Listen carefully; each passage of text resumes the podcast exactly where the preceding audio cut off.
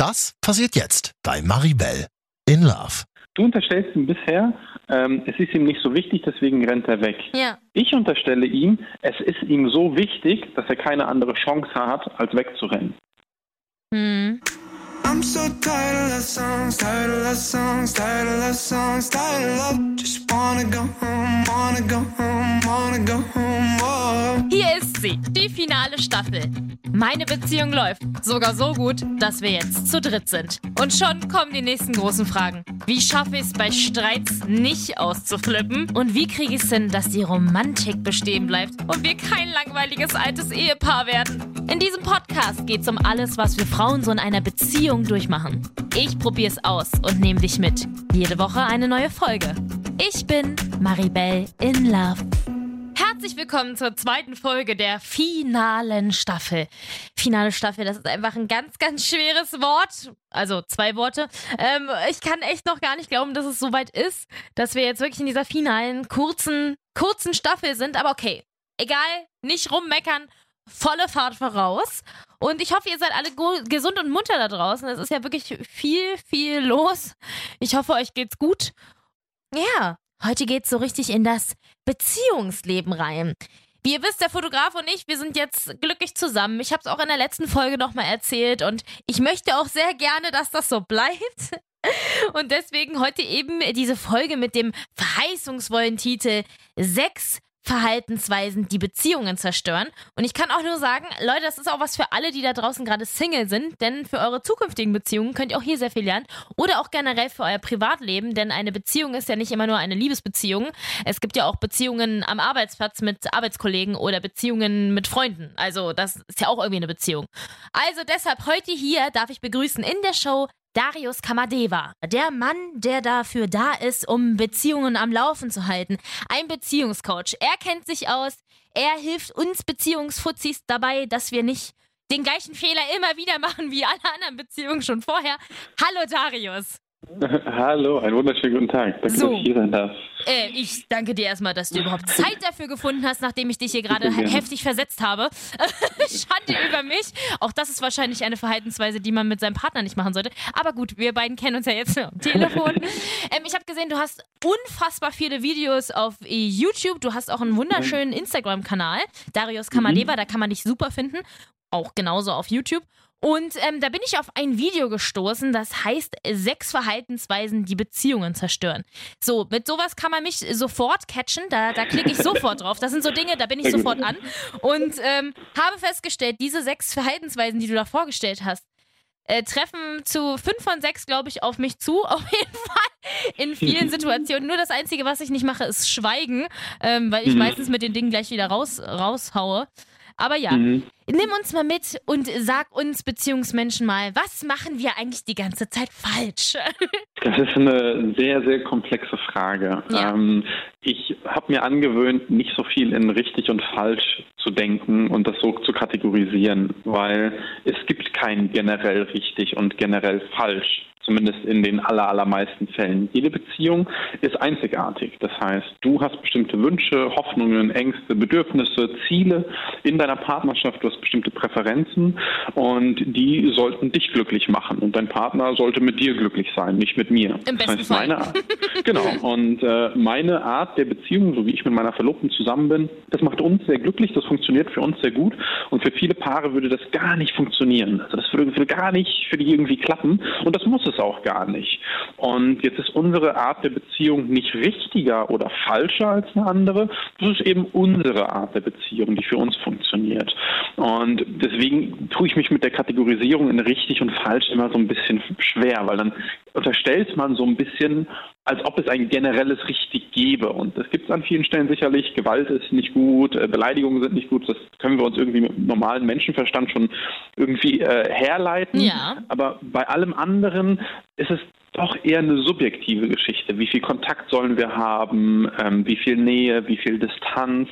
Ähm, das muss man mit dem Partner oder mit der Partnerin im Optimalfall eben gemeinschaftlich herausfinden. In äh, deinem Video hast du ja angesprochen, ich, ich sag kurz die äh, sechs Dinge: Schweigen, wegrennen, verurteilen, schwarz-weiß denken, ihn zum Täter machen und mauern. Und ich glaube, Mhm. ich bin vor allem bei verurteilen und äh, ihn zum Täter machen, bin ich wahrscheinlich ganz vorne mit dabei. Das sind so, so, so, so Streitdinge, die ich, glaube ich, ganz oft mache. Ähm, wobei mich tatsächlich der Punkt wegrennen, der, der macht mich wahnsinnig, weil ich diskutiere gerne Dinge aus und ähm, mein Partner ist eher dann derjenige, der wegrennt, gerne mal im Streit. Wahrscheinlich, weil ich auch einfach ein bisschen fies ab und zu werde. mhm. ähm, äh, kannst du mal auf dieses, vor allen Dingen auf das Verurteilen, glaube ich. Verurteilen ist so ein Ding, das, das ist wahrscheinlich in vielen Beziehungen so nicht verankert, aber ich glaube, es kennen viele. Es gibt einen sehr spannenden amerikanischen Paartherapeuten und Wissenschaftler, John Gottman, der mhm. hat viel Forschung dazu betrieben. Das ist so einer der führenden Forscher im äh, internationalen Raum. Und was sein Forschungsteam geschafft hat, ich muss ein bisschen weiter ausholen, damit es klarer wird. Alles gut. Was sein Forschungsteam geschafft hat, ist es, die haben Paare 15 Minuten lang miteinander diskutieren lassen, haben das gefilmt, haben diese Diskussion analysiert und die konnten mit, ich weiß es nicht ganz genau, 90 Prozent Sicherheit, konnten die vorhersagen, ob dieses Paar in den nächsten zehn Jahren zusammenbleiben wird oder nicht. Krass. Und da haben sie eine sehr, sehr hohe Trefferquote über die Zeit entwickelt.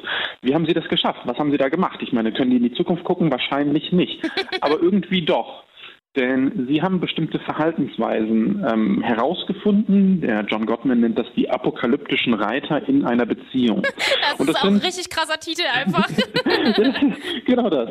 Und ähm, das sind unter anderem diese Dinge, die du eben gesagt hast, die ich in meinem Video ähm, angeschnitten habe. Und einer dieser apokalyptischen Reiter ist eben die Kritik, die Verurteilung. Und es gibt einen großen Unterschied zwischen einer Verurteilung mhm. und einer Beschwerde. Der ist vielen Menschen nicht so klar. Was ist der Unterschied? Eine Kritik richtet sich ähm, an ja, das ist ein, ein Angriff der Person im Kern seiner Persönlichkeit. Also du bist unpünktlich, ähm, du bist faul, du lügst, du bist ein Lügner oder sonstige Geschichten. Also ich bestrafe, verurteile die komplette Person, anstatt mich über ein spezifisches Verhalten zu beschweren. Wenn ich mich beschweren würde, ja. könnte es zum Beispiel sein, naja, ich hatte Angst, als du zu spät gekommen bist und mich angerufen hast. Ich dachte, wir hätten uns darauf geeinigt, dass wir ähm, uns beieinander melden, wenn wir später als geplant kommen. Dann ist es eine Beschwerde, die sich auf ein konkretes Verhalten bezieht und nicht die Person im Generellen abstraft. Und was gerade in etwas hitzigeren Streits eben passiert ist, dass diese Grenzen dazwischen, ähm, naja, ich sag mal, verschmelzen oder mhm. übergangen werden. Und dann mhm. kommen so mhm. Sachen wie, ich habe dir schon tausendmal gesagt, du sollst den Müll runterbringen, du bist ein faules Stück und ordentlich bist du auch nicht. Oder was auch immer dann eben gesagt wird. Und das ist ein ganz, ganz, ganz großes Problem, weil wenn wir anfangen, den Partner im Ganzen zu verurteilen und zu kritisieren, dann geht zwangsläufig auch ein Stück weit der Respekt vom Partner verloren oder ja. vor der Partnerin. Und das ist dann oftmals der Anfang vom Ende einer Beziehung. Denn John Gottman hat mit seinem Team auch herausgefunden, es gibt ein Verhältnis zwischen negativen apokalyptischen Reitern und positiven Gegenmaßnahmen. Und wenn es ein Paar schafft, dieses Verhältnis zu wahren, und das Verhältnis ist 5 zu 1, also auf jedes Negative fünf positive wow. Gegen Bewegungen. Wenn ein Paar das schafft, hat es statistisch signifikant höhere Chancen, zusammen zu bleiben und eine glückliche Beziehung zu führen. Doch wenn wir uns mal fragen, wenn wir unseren Partner kritisieren, deswegen auch immer, oder da gibt es ja noch ein paar andere apokalyptische Reiter, da können wir auch gleich nochmal drauf zu sprechen kommen, aber wenn wir das machen, schaffen wir es denn wirklich, fünf Gegenbeispiele zu bringen, fünf Gegenmaßnahmen zu bringen, um das wieder auszufedern. Fünf ist übrigens das Mindestmaß. Und ähm, das ist bei vielen Partnern eben oder vielen, Partnerschaften eben nicht gegeben. Und naja, dann ist es auch nicht verwunderlich, dass sie früher oder später gegen die Wand fahren. Oh, das sitzt erstmal. ja, das ist, es klingt erstmal, ich überlege gerade, ob ich, ob ich, komme ich da drauf? Ich, ich kann es gerade gar nicht einschätzen. Also auf jeden Fall total spannend zu hören. Ich wirklich, ich überlege gerade, ich weiß gar nicht, ob ich drauf kommen würde. Aber jetzt, äh, du öffnest mir gerade sehr die Augen damit. das macht mir ein bisschen Angst. ja, äh, das Zweite, was ich ja immer mache, ist dieses ihn zum Täter machen. Und das bespielt so ein bisschen mit dem Verurteilen in eine Kategorie, oder? Ja, also es gibt da, ähm, ja, also auch in der äh, Transaktionsanalyse und in ganz vielen psychologischen, psychotherapeutischen oder wie auch immer wissenschaftlichen Bereichen gibt es so dieses Täter-Opfer-Dilemma. Mhm. Ähm, und indem ich mich selbst zum Opfer mache, mache ich den anderen natürlich zum Täter. Und wenn Ja. der sich unangemessen zum Täter gemacht fühlt, wird er dann auch wieder de defensiv. Er zieht sich zurück, er kapselt sich ab, er wird vielleicht selbst zum Opfer und sagt, nee, ich bin gar nicht das, ich bin gar nicht der Täter, ich habe das gar nicht so gemeint, du verstehst das immer falsch und du legst mir die Worte und dann machen wir uns gegenseitig zu Tätern. Und dann kommen wir aus dieser Teamdynamik heraus. Also was wir eigentlich wollen ist, dass wir mit unserem Partner zusammen auf Augenhöhe liebevoll miteinander sprechen, streiten, debattieren. Das ist ja alles in Ordnung, das gehört alles zu einer Partnerschaft dazu, aber eben gemeinsam und nicht gegeneinander. Und man kann durchaus unterschiedlicher Meinung sein und das auch wirklich felsenfest davon überzeugt sein und trotzdem als Paar gemeinsam auf Augenhöhe sprechen. Man muss nicht gegeneinander di äh, Ja. diskutieren in dem Fall. Man muss ja das nicht passiert töten. aber ganz oft. genau, das muss man nicht. Kann man natürlich, aber nicht empfehlenswert. Tatsächlich muss ich feststellen, ähm, ich bin ein sehr temperamentvoller Mensch. Ich glaube, ich habe in meinen früheren Beziehungen äh, Prinzip töten gewählt, glaube ich. Auch, also wirklich, jetzt, wenn ich das mal so reflektiere, zumindest in, sage ich mal, 90 Prozent der Situation. Mittlerweile ist es aber, ich, ich, ist es vielleicht meinem Alter von weisen 27 Jahren äh, geschuldet, dass ich tatsächlich in der jetzigen Beziehung mittlerweile festgestellt habe, was ich manchmal für ein Arschkopf bin, wenn ich mich äh, streite. Und wirklich äh, versuche in Streits nicht, also vor allen Dingen, ich glaube, man muss dieses Schreien abstellen. Man, man neigt ja dann dazu, sich anzuschreien irgendwie. Man ist, der eine sagt A, der andere sagt B und dann wei- weiß man ja auch nicht so richtig, was man machen soll, weil ich sage, du musst das und das immer nicht. Er sagt doch, mache ich wohl. Und dann ist ja irgendwie die Diskussion auch schon wieder beendet, weil äh, A sagt A, B sagt B und toll. Und in der Mitte irgendwo ist die Wahrheit eigentlich. Ähm, und dieses, dass man dieses Schreien auch mal abstellt und dieses, ne, man dann, dass man irgendwie versucht zu sagen, okay, ich will dich jetzt nicht töten, indem ich dich auf jeden Fall davon überzeuge, was ich denke, sondern ja, dass man sich irgendwie öffnet und die andere Meinung auch mal wirklich anhört. Nicht nur so hört und aber irgendwie nicht annimmt, sondern ja auch irgendwie wirklich mal verinnerlicht, ne? Ja. Also wenn wir es schaffen, in einem Streit 70 Prozent zuzuhören und 30 Prozent selbst zu reden, dann ist schon viel gewonnen. Oftmals streiten wir aber oder kommunizieren Ja. in einem Streit nicht, um den anderen zu verstehen, sondern um selbst verstanden Ja. zu werden. Und das ist natürlich ein natürliches Bedürfnis. Klar will ich selbst verstanden werden. Aber der andere will mir vielleicht gar nicht zuhören, weil ich gerade unfair bin, weil ich gerade versuche, ihn zu töten oder weil ich äh, schreie oder wie auch immer. Und wir dürfen eben für uns selbst entscheiden, was für eine Art von Beziehung wollen wir denn leben? Was für eine Art von Streitkultur wollen wir denn haben? Also da gibt es ja auch ganz unterschiedliche Möglichkeiten. Es gibt Paare, die sagen, hey, wenn wir uns so richtig schön anschreien, dann ist das fantastisch, weil... Es gibt. Versöhnungsex. Genau, zum Beispiel. Ich wollte es jetzt nicht so offensichtlich Doch, sagen. aber alles gut, das können wir ruhig sagen. Das, das, das könnte natürlich eine Möglichkeit sein. Und wenn das für das Paar funktioniert, Mhm. großartig, dann schreit euch an, so viel ihr möchtet. Also das ist, ich bin ja nicht, ich bin ja keine moralische Ja. Instanz, die von oben herab sagt, äh, von oben herab sagt, so ist richtig oder so ist falsch. Ich habe allerdings die Erfahrung gemacht, wenn ich Menschen anschreie, dann leidet die Kommunikation oftmals darunter. Das möchte ich persönlich einfach nicht. Und deswegen haben wir eben versucht in unserer Partnerschaft, und wir sind auch kein perfektes Bei uns fliegen auch manchmal die Fetzen logischerweise, ähm, aber wir haben versucht eben eine bestimmte Streitkultur zu haben, indem wir und das gelingt uns mal öfter, mal besser und mal schlechter, aber im Laufe der Jahre ist es immer besser geworden. Wir unterstellen dem anderen immer eine positive Absicht.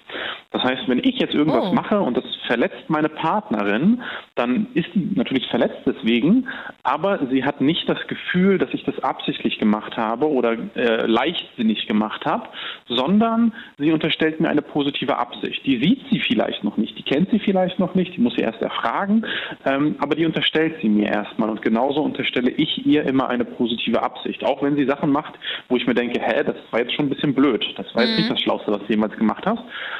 Manchmal habe ich die Information einfach nicht, was ihre Absicht gewesen ist. Das sehe ich dann vielleicht nicht. Und wenn ich die Information habe, dann kann ich da auch viel entspannter mit umgehen, weil sie hat es ja gut gemeint. Das ist nicht zwangsläufig gut gewesen dann, aber allein schon dadurch, dass wir uns immer eine positive Absicht unterstellen, ist schon ganz, ganz, ganz viel Druck rausgenommen, weil wir nicht das Gefühl haben, und das ist ja oftmals diese Irrationalität, die wir als Menschen haben, der andere will uns was Schlechtes, der andere will uns was wegnehmen, der will uns in unsere Freiheit einschränken, der will uns kontrollieren, der will uns was auch immer.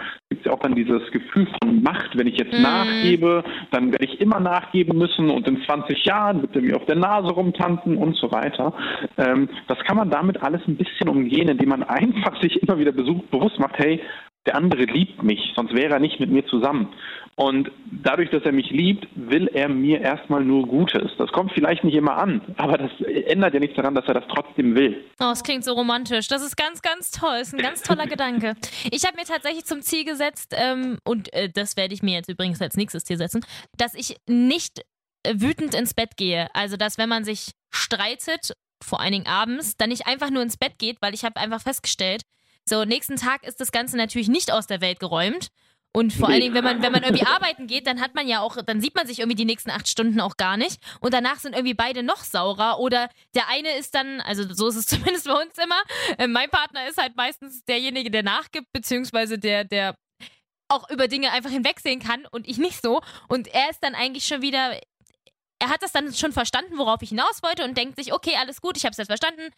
Next. Und ich bin dann so, äh, aber er hat ja jetzt gar nichts mehr dazu gesagt und wir haben ja eigentlich gar kein Ergebnis jetzt aus der Diskussion und blablabla. und es ist so, so, das ist so ein Abfuck eigentlich. Also deswegen sage sag ich mir immer, nicht wütend ins Bett gehen. Eine wütende Maribel geht nicht ins Bett, sondern sie versucht Nee. es noch vorher zu klären und dann ist alles gut. Absolut. Ähm, wir haben ein äh, autonomes Nervensystem und Ja. unser autonomes Nervensystem hat so zwei Modi, in denen es ähm, arbeiten kann, sage ich mal. Das eine ist äh, Flucht und Kampf. Das heißt, äh, da wird dann Adrenalin ausgeschüttet, äh, der Puls steigt und wir werden so ein bisschen entweder Flucht- oder Kampfmodus. Und der andere ist ähm, Verdauung bzw. Ausruhen. Und was in einem Streit passiert ist, das ist ganz natürlich, unser autonomes Nervensystem schaltet um in Fluchtkampfmodus. Und in diesem Modus, das kann man auch ganz gut messen, werden wir eben irrationaler. Und das ist schlecht. Das wollen wir nicht. Da gibt es auch spannende Studien zu. Und man muss gar nicht so im Detail verstehen, was das ist und wie das funktioniert. Das Ergebnis ist wichtig. Was wir nämlich machen können in einem Streit ist, wenn wir feststellen, okay, ich komme jetzt gerade nicht runter, wir kommen nicht aufeinander zu, einfach zu sagen, hey, okay, lass uns eine kurze Streitpause machen. Lass uns kurz Pause machen und dann nochmal zusammenkommen. Und diese Pause sollte mindestens 20 Minuten lang sein. Und in dieser 20-minütigen Pause oder 30 Minuten oder auch vielleicht auch länger, ähm, sollte man sich nicht mit dem Streit beschäftigen. Also es bringt nichts, wenn ich dann in die Küche gehe und sage, boah, aber dieser Arsch, wie kann er denn nur? Und äh, dann, dann, dann, dann hilft es natürlich nicht. Aber wenn ich rausgehe und sage, okay, ich pausiere das Thema jetzt erstmal und ich komme erstmal wieder zurück zu mir. Ich atme tief, ich atme ruhig, ich gehe vielleicht mal um den Block, ich schalte erstmal ein bisschen von dem Thema ab, weil was dann passiert ist, unser autonomes Nervensystem kann sich wieder ein bisschen selbst regulieren, ein bisschen runterfahren und wir kriegen mental viel mehr Raum und Distanz zu dem Thema. Und dadurch können wir viel besser auch wieder auf unseren Partner oder unsere Partnerin zugehen. Und das geht vielleicht nicht immer, aber selbst wenn man das in 10% der Zeit macht, ist es immer noch eine 10%ige Verbesserung. Und äh, viel Kleinvieh macht ja auch irgendwie dann einen großen Berg. Und ähm, deswegen gibt es auch oftmals nicht nur die eine Standardlösung, sondern ganz viele kleine Baustelle, äh, Bausteine, die wir dann nutzen können. Das äh, passt eigentlich ganz gut zu dem nächsten apokalyptischen Reiter, hast du es genannt, ne? ähm, von den sechs, und zwar das Wegrennen. Ist ja jetzt Ja. nicht gleich eben dieser Pause, weil wenn man wegrennt, rennt man ja weg. Da sagt man ja jetzt nicht, okay, wir machen jetzt kurz eine Pause, beide kommen mal down und dann äh, reden wir weiter, sondern dieses Wegrennen ist halt dieses davor wegrennen. Genau. Das Wegrennen geht ja nicht los mit dem Wegrennen. Ja. Ähm, wenn wir äh, uns so, so einen Streit jetzt mal aus so einer Vogelperspektive anschauen, dann passiert oftmals schon vorher etwas, was problematisch ist, was wir aber in dem Streit vielleicht nicht mitkommen oder einfach ignorieren. Also einer der beiden Partner wird vielleicht defensiv, weil er sich als ähm, Täter äh, positioniert sieht oder als Opfer vielleicht auch und deswegen wird er deswegen defensiv. Ähm, vielleicht zieht er sich aber auch, er oder sie, ähm, vielleicht zieht er oder sie sich aber auch emotional einfach zurück und fängt an, so eine emotionale Mauer hochzuziehen. Und wenn der andere dann kommt mit seinem Presslufthammer und die ganze Zeit versucht, diese Mauer einzureißen, dann sagt er irgendwann, hey, wenn die Mauer mich nicht schützen kann, dann muss ich hier raus. Das ist so ein, so ein klassischer Selbstschutzmechanismus und das kann viele Gründe haben. Ähm, gerade bei Männern, ich kenne das aus meiner eigenen Vergangenheit leider. ähm, mein, mein, mein Vater hat zu viel getrunken und ist dann hin und wieder auch aggressiv geworden, handgreiflich geworden. Und meine Mutter ist dann, als ich so drei, vier Jahre alt gewesen bin, mit mir, meiner Schwester und meinem Bruder ins Frauenhaus geflüchtet. Mhm. Das heißt, äh, häusliche Gewalt ist für mich etwas, womit ich in Anführungszeichen aufgewachsen bin. Und ich als Mann habe einfach auch große Angst davor, wozu ich eventuell in einem Streit fähig sein könnte. Ich ja. habe noch nie eine Frau geschlagen und ich habe das auch nicht vor. Gleichzeitig weiß ich aber auch, dass wenn man mich lang genug reizt, ich halt irgendwann auch an den Punkt komme, wo ich einfach snappe. So. Und an dem Punkt will ich nicht kommen. Und was ich dann lieber mache, ist, ich renne weg vor dem Streit. Also ja. Also nicht physisch weg, aber ich versuche irgendwie wegzukommen, um zu sagen, hey, ich will das nicht, ich will nicht, dass das weiter eskaliert und ich weiß, ich habe mich an einem gewissen Punkt nicht mehr unter Kontrolle. Und das geht vielen Menschen so, vielen Männern, vielen Frauen. Oder es kann ja auch sein, es muss ja nicht mal handgreiflich sein. Es kann ja auch sein, dass sie sagen, hey, wenn ich lang genug gereizt werde, dann sage ich Dinge, die ich eigentlich nicht sagen will. Und das bereue ich dann später. Und bevor das passiert, gehe ich eben weg. Das ist natürlich nicht die optimale Streitstrategie, aber jetzt kommen wir zurück zu der positiven Absicht. Wenn wir verstehen, dass unser Partner damit eine positive Absicht verfolgt, können wir oftmals viel einfacher damit umgehen als der oder die Zurückgelassene. Weil wir eben wissen, hey, okay, das ist jetzt nicht, weil er mich nicht liebt oder sonst irgendwas, es ist einfach gerade zu viel für ihn. Mhm. Und wenn er einen besseren Weg wüsste, damit umzugehen, dann würde er den ja nutzen. Den kennt er aber gerade nicht und deswegen verhält er sich so. Dein, ich unterstelle meinem Partner immer das Positive, ist einfach, das ist einfach die Lösung für alles, ne? ich merke das gerade. Für vieles, ja. Ey, ohne Witz. Für vieles. Ja, weil mein Partner rennt zum Beispiel auch oft aus äh, Streits weg und ich glaube eben auch, weil es ihm in der Situation einfach zu viel ist und er nicht keine Lösung weiß in dem Moment. Was ja auch absolut okay ist, weil wir würden uns ja nicht streiten, wenn wir jetzt beide die unfassbare krasse Lösung am Start hätten, sondern würden wir es ja einfach sagen und fertig ist die Kiste. Ähm, und äh, ich unterstelle ihm halt leider dann immer so dieses Weglaufen wie, na, interessiert's dich jetzt nicht? Oder, also, du kannst jetzt mich ja einfach stehen lassen. Vielleicht sollte ich in der nächsten, beim nächsten Mal einfach bedenken, okay, es ist ihm einfach gerade zu viel. Das darf es ja auch sein. Also. Ja. Wahrscheinlich, du unterstellst ihm bisher, ähm, es ist ihm nicht so wichtig, deswegen rennt er weg. Ja. Ich unterstelle ihm, es ist ihm so wichtig, dass er keine andere Chance hat, als wegzurennen. Mhm. Wenn es ihm egal wäre, müsste er nicht wegrennen. Dann würde es ihn gar nicht genug tangieren, als dass es ihn genug emotional betrifft überhaupt. Er würde gar nicht in diesen Notfallmodus kommen, weil es ihm halt egal wäre. Er würde sagen, ja, mir doch egal, was dieser Obdachlose auf der Straße zu mir sagt, ob er sagt, ich bringe den Müll nie runter, interessiert mich doch nicht. Mhm. So, das triggert mich ja gar nicht. Aber gerade weil es ihm so wichtig ist, wird er überhaupt erst so emotional? Die Art und Weise, wie er das dann, wie das dann weitergeht, wie das in Handlung umgesetzt wird, ist natürlich nicht optimal, ganz mhm. klar. Aber die Basis ist ja, es ist ihm so wichtig, weil du ihm so wichtig bist, weil er für dich so starke Gefühle hat und dich überhaupt so stark in sein Herz reingelassen hat, dass er überhaupt in die Notwendigkeit kommt, wegrennen zu müssen. Ach, das klingt jetzt schon wieder so romantisch. Kannst du mal aufhören damit? das ist ja voll furchtbar. Jetzt, jetzt fühle ich mich voll schlecht, dass ich das immer gedacht habe. Musst du nicht. Also das, das Ding ist, dass wir ähm, als Menschen leider, ähm, die meisten von uns laufen mit einem gebrochenen Herzen durch die Welt.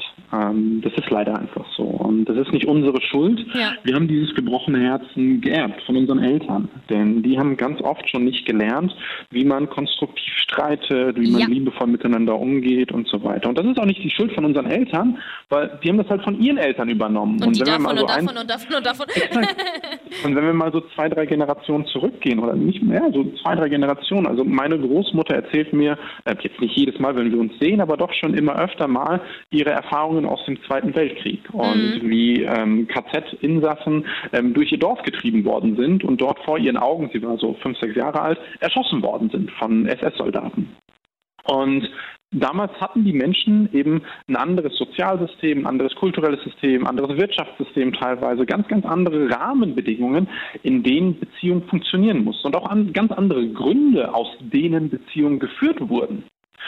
Und wir sind heutzutage in einer Zeit, wo es uns wirtschaftlich, sozial, kulturell so gut geht, dass wir die Möglichkeit haben, diesen, ja, dieses Muster, diese Erbfolge der gebrochenen Herzen zu durchbrechen. Das ist aber nicht einfach, weil niemand hat uns das gelernt. Und deswegen dürfen wir jetzt auf dem zweiten, dritten, vierten Bildungsweg in einem Podcast oder wo auch immer ähm, uns darüber austauschen, davon lernen. Und wir müssen uns gar nicht selbst irgendwie geißeln dafür, dass wir in der Vergangenheit Fehler gemacht haben. Jeder von uns hat Fehler gemacht. Wir wussten es ja nicht besser. In dem Moment, wo wir die Entscheidung getroffen haben, war das oder das Verhalten an den Tag gelegt haben, in diesem Moment, war das in Anbetracht unserer Wissen, Ziele, Wünsche, Ängste, Bedürfnisse und so weiter, war das das Beste, was wir hätten machen können. Es gab mhm. keine bessere Option, als es so zu machen, wie wir es gemacht haben. Das heißt nicht, dass es generell eine gute Entscheidung gewesen ist, kann immer noch blöd gewesen sein, aber das wussten wir ja damals nicht. Und sich jetzt im Nachhinein dafür zu geißeln, macht die Vergangenheit nicht besser und hilft dir auch in der Zukunft nicht. Was du stattdessen machen kannst, ist, okay, wie kann ich denn dafür sorgen, dass ich in einem Streit nicht zurück in dieses Muster falle? Wie kann ich dafür sorgen, dass ich außerhalb unserer Beziehung, außerhalb von einem Streit, vielleicht immer wieder mich selbst daran erinnere, dass mein Partner eine positive Absicht hat, damit es für mich die neue Realität wird. Weil Du kennst es von dir selbst, das, was du in deiner Partnerschaft machst, auch wenn das dem Partner nicht immer gefällt, du machst das ja auch aus einer positiven Absicht. Ja. Du machst ja nichts, weil du dir denkst, ach, weißt du, heute drücke ich ihm mal richtig einen rein. Ich guck mal, wie ich ihn richtig reizen kann. Das machst du ja nicht. Nee. Exakt. Und wenn wir dann in diesem Kontext von uns auf andere schließen würden und sagen würden, nee, ich habe ja, ich habe ja mein Bestes gegeben, dann hätten wir ganz schnell auch mehr Verständnis für den anderen. Das Stimmt. Und das ist ein ganz, ganz tolles Abschlusswort. Darius, Danke für dieses unfassbar emotionale Gespräch meinerseits und unfassbar erhellende Gespräch deinerseits. Du hast mir gerade ähm, nicht nur zwei Augen geöffnet, sondern geführt 24 Augen. Ich habe nur zwei, aber du weißt, was ich meine. Ähm, ich empfehle nochmal an dieser Stelle allen Menschen, die hier es bis zum Ende dieser Folge geschafft haben, das unfassbar gute Video Sechs Verhaltensweisen, die Beziehungen zerstören von Darius Kamadeva, der jetzt gerade am Telefon war. Danke, danke, danke, dass das geklappt hat. Super gerne. Danke, dass ich da sein durfte. Ich packe euch das Video von Darius nochmal zum Nachhinein nachschauen bei mir in die Insta-Story at Love. Ich bin sehr easy auf Insta zu finden. Und dann, ja, freue ich mich, wenn wir uns nächste Woche wieder hören. Also, du hörst mich hier bei Maribel in Love.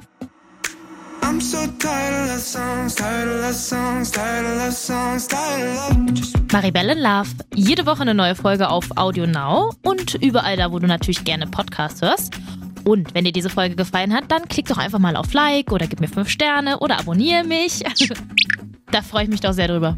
Und alle Folgen zum Nachhören natürlich auch jederzeit auf 890rtl.de. Maribel in Love ist ein Real-Life-Podcast von 890 RTL. Executive Producer ist Marvin Standke, künstlerische Leitung hat Katja Arnold und ich bin Maribel in Love.